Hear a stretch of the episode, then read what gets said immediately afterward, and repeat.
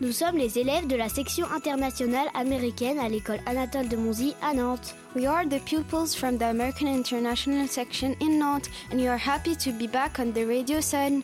Nous voici de retour sur Sun pour vous faire remonter le temps avec nos capsules temporelles. We are back on Sun with more time capsule. Each day we will talk about an event that happened in December or January. Chaque jour, nous vous parlerons d'un événement qui se déroule en décembre ou janvier. Ready for our time capsule? Let's travel back in time! Hope you enjoy the show! Avant de commencer, un peu de vocabulaire pour bien comprendre. Luck, de la chance. Grapes, du raisin. To fall, jeter. Pomegranate fruit, de la grenade, le fruit. Dishes, de la vaisselle. Neighbors, les voisins. The shape, la forme. Bells, les cloches. You all know what's happened on the 31st of December? It's New Year's Eve. Do you know how it is celebrated all over the world? Here are eight different traditions to bring luck for the coming year. New Year in Spain. In Spain, people will eat exactly 12 grapes at midnight for good luck. Feliz Año Nuevo! New Year in Brazil. In Brazil, people throw white flowers into the ocean. Feliz Ano Novo! New York in Greece. In Greece, a tradition is to smash pomegranate fruit against the door. California.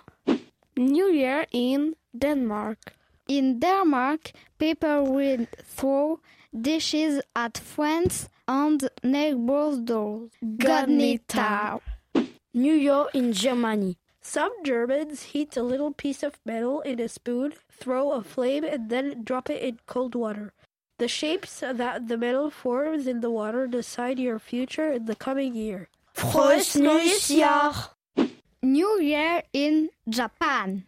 In Japan, Buddhist temple rings their bells 108 times on New Year's Eve. Akemashite omedeto. New Year in Turkey. In Turkey, it's considered good luck to sprinkle salt on your doorstep when the clock strikes midnight. Yeni yerli kutlu olsun. New Year in Scotland. In Scotland, the first person who crosses the door of a person's home should bring a gift of luck. Happy New Year! Hope you enjoy learning about New Year tradition. Goodbye C'était la section internationale américaine de l'école Anatole de Monzy sur Nantes. Vous pouvez retrouver cette chronique en replay sur le sonunique.com. Hope you enjoy the show. Be ready for more time capsule next time.